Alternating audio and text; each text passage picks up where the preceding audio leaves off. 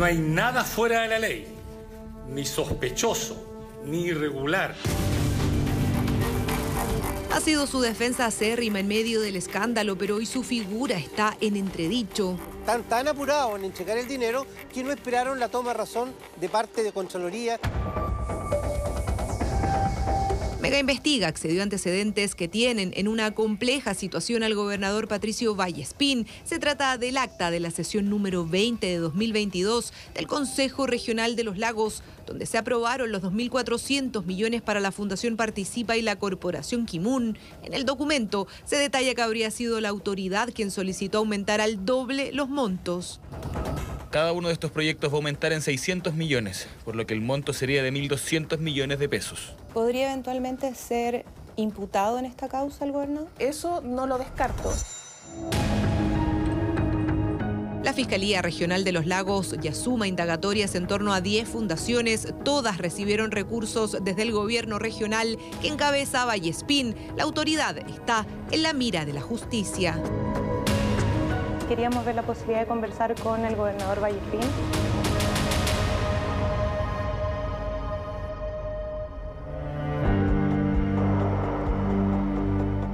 Viajamos a la región de los lagos, una de las más golpeadas en medio del caso Fundaciones. Nuestra primera parada es el sector de alerce histórico en Puerto Montt. Es pleno día de lluvia. Allí, los vecinos están en una precaria situación. Si usted se fija, el, el pozo colapsó y el excremento está acá hasta arriba. Está todo contaminado. Todo contaminado. Se rebalsan los pozos por no tener alcantarillado. Ya, eh, aquí en la, el agua subesante todo hasta acá. Todo está inundado. ¿Y acá está tu abuelita? Sí, está acá y como mi abuela eh, tenía una enfermedad no la podíamos tener acá. La tuvimos que mandar para Santiago.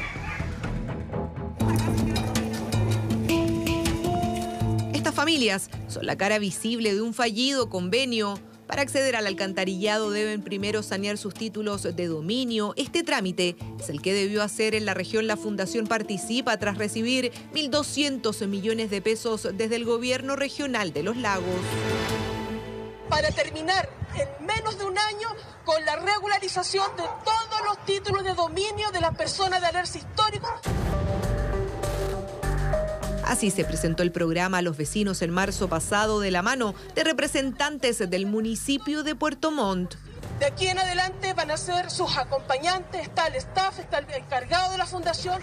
Esas bonitas cosas las hemos escuchado más de 10 veces. ¿Sí o no, vecino? Sí.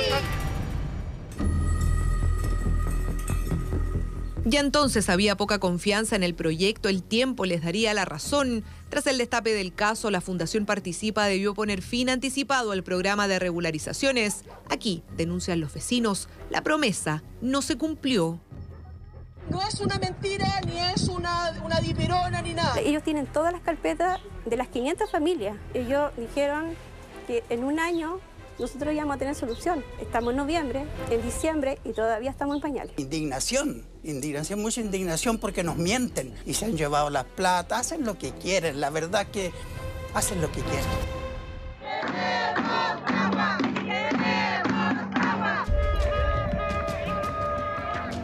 La molestia ha ido en escalada en Puerto Montt y es que ahora se suma una nueva polémica los últimos días, la Fundación Participa comenzó a subir a sus redes imágenes de supuestos beneficiarios, pero no todos los casos serían ciertos.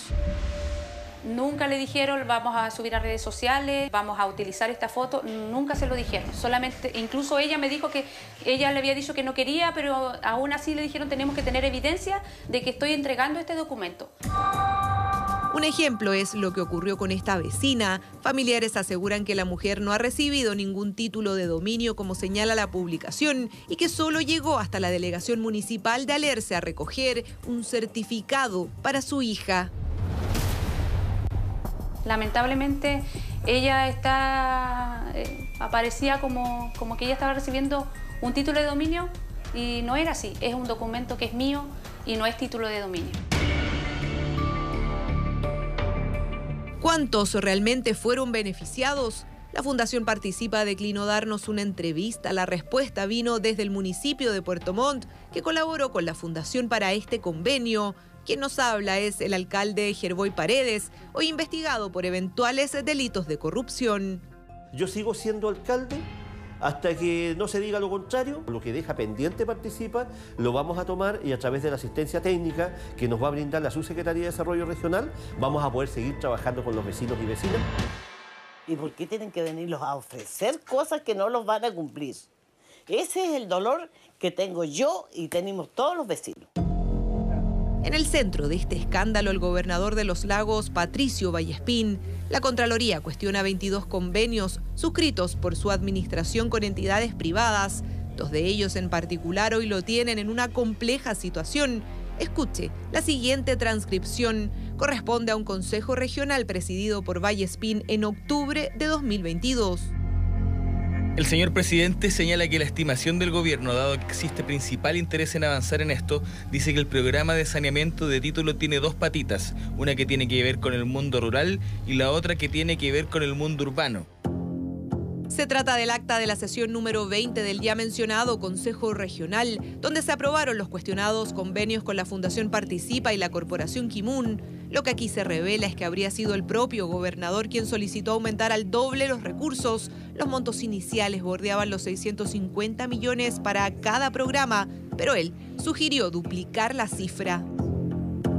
Cada uno de estos proyectos va a aumentar en 600 millones, por lo que el monto sería de 1.200 millones de pesos. Para dar claridad a esta votación, se señala que cada proyecto vinculado en el saneamiento de título sería por 1.200 millones de pesos para cada uno. El Consejo Regional finalmente terminó aprobando el doble. Entonces, el perjuicio para el fisco creemos que es importante en relación además con otras fundaciones o incluso con otras partes de, de, del país. El gobernador asegura que se privilegió la experiencia. Habla también de una premura de tiempo y que en esto se está en un aprendizaje. Los convenios se aprobaron con 18 votos a favor y una abstención, la del consejero Alexis Casanova. Están tan apurados en entregar el dinero que no esperaron la toma de razón de parte de Contraloría. Aquí no hubo ninguna regulación, no hubo ningún control en lo que significa cuidar el patrimonio fiscal. Los Lagos es una de las regiones con los casos más graves del escándalo Fundaciones. En junio, esta fiscalía, que debió armar un equipo especializado con la PDI por tratarse de una causa de alta complejidad, partió investigando tres entidades. Hoy las diligencias se extienden a 10 organizaciones. Todas recibieron decenas de millones de pesos del gobierno regional encabezado por Patricio Vallespín. Para nosotros como Fiscalía, la participación de funcionarios públicos en estos delitos defraudando al Estado es de un reproche no solo jurídico, sino que es un reproche además social, moral importante y creemos que hay que perseguirlo con la máxima severidad. Hoy el cerco sobre el gobernador pareciera estrecharse. La fiscalía investiga a sus funcionarios más cercanos. Recientemente fue detenida su administradora Viviana Godoy, también la ex jefa de fomento e inversión Gloria González, eso sumado a tres allanamientos en estas dependencias. ¿Podría eventualmente el gobernador Vallespín ser investigado o imputado en esta causa? A ver, eso no lo descarto. Acá hay algo extraño porque el gobernador tiene experiencia. Él fue intendente, fue intendente acá en la región de los lagos años atrás. A mí me extraña que también los jefes de división, gente de experiencia, profesionales universitarios, entreguen 1.200 millones sin garantía. El último informe de Contraloría es lapidario. Confirma que las fundaciones Participa y Kimun no tenían planes de trabajo, no les exigieron boletas de garantía y presentaron sobreprecios. Los recursos se asignaron de manera directa sin concurso de por medio la forma en que estas fundaciones postulan, sin grandes antecedentes, sin gran estudio, versus la expertise que ellos presentaban como fundación. Eso también forma parte de nuestra investigación y, eso está bastante ya em, bastante comprobado a estas alturas.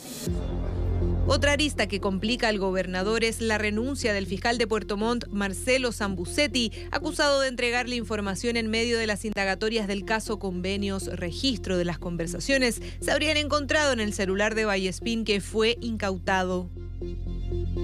Hemos llegado hasta las oficinas del gobierno regional de Los Lagos para ver si podemos conversar con el gobernador Patricio Vallespín, cuya figura en medio de todo esto está siendo fuertemente cuestionada. Hola, buenas tardes. Queríamos ver la posibilidad de conversar con el gobernador Vallespín. Ay, él no se encuentra acá en estos momentos. ¿No se encuentra? En el terreno. ¿No está su asesor para poder conversar con él? Es que están todos con la agenda completa. Nosotros le vamos dando las audiencias con dos o tres semanas de anticipación. Previo a este viaje, ya habíamos solicitado una entrevista con el gobernador, pero su equipo señaló que no estaba hablando del caso Fundaciones. Hicimos un intento más con uno de sus asesores de prensa. Queríamos ver la posibilidad de entrevistar al gobernador Vallespín. No, no está disponible. Es que no estamos hablando de eso. Recuerda que hay una declaratoria de secreto por parte de garantía sobre la investigación, sobre los antecedentes, y que no estamos abordando eso. Pero el informe de Contraloría eh, ya es, es público. Sí, pero como te digo, no estamos hablando del tema, no vamos a responder. No hay nada fuera de la ley, ni sospechoso, ni irregular, y menos ningún viso de corrupción. Sus declaraciones contrastan con lo que hoy está sobre la mesa. Se trata de entidades sin experiencia en materia de regularizaciones. El informe de Contraloría lo cuestiona también la falta de antecedentes que respalden los costos y acciones a ejecutar en cada proyecto. ¿Qué se hizo entonces con los 1.200 millones de pesos entregados, por ejemplo, a la corporación Kimun? Hemos dado a conocer antecedentes que dan cuenta de que esos traspasos y ese dinero se ocupó en algo como, por ejemplo, como lo que usted señala. Pago de deudas. Claro. Se investiga el desvío de cerca de mil millones de pesos a deudas de dos entidades educativas que pertenecían a Kimun, el Instituto Profesional y el Centro de Formación Técnica Los Lagos, que luego fueron vendidas a una fundación del ex candidato presidencial de la lista del pueblo, Diego Ancalao, quien se transformó así en el primer detenido del caso Fundaciones.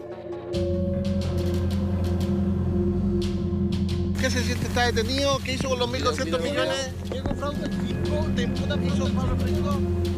La historia en medio de esta polémica se construye también aquí en Osorno, donde funcionaba el IP y el CFT Los Lagos. Este edificio albergaba ambas entidades educativas. Hoy está prácticamente abandonado.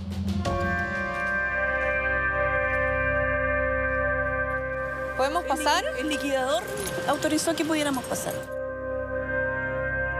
Nos reunimos con exfuncionarias de estas entidades educativas. En marcha hay un proceso de liquidación del IP Los Lagos. Deben entregar los últimos equipos. Aquí se produjo la detención de Diego Ancalao. Lo insólito, cuentan, es que fue solo días después de presentarse como nuevo dueño.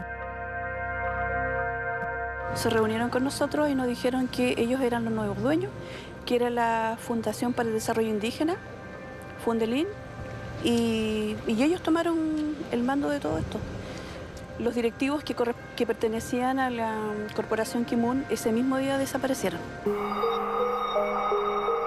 Desde entonces, nadie responde por meses de sueldos, cotizaciones y finiquitos impagos. Esta es Secretaría del Pueblo donde yo trabajaba.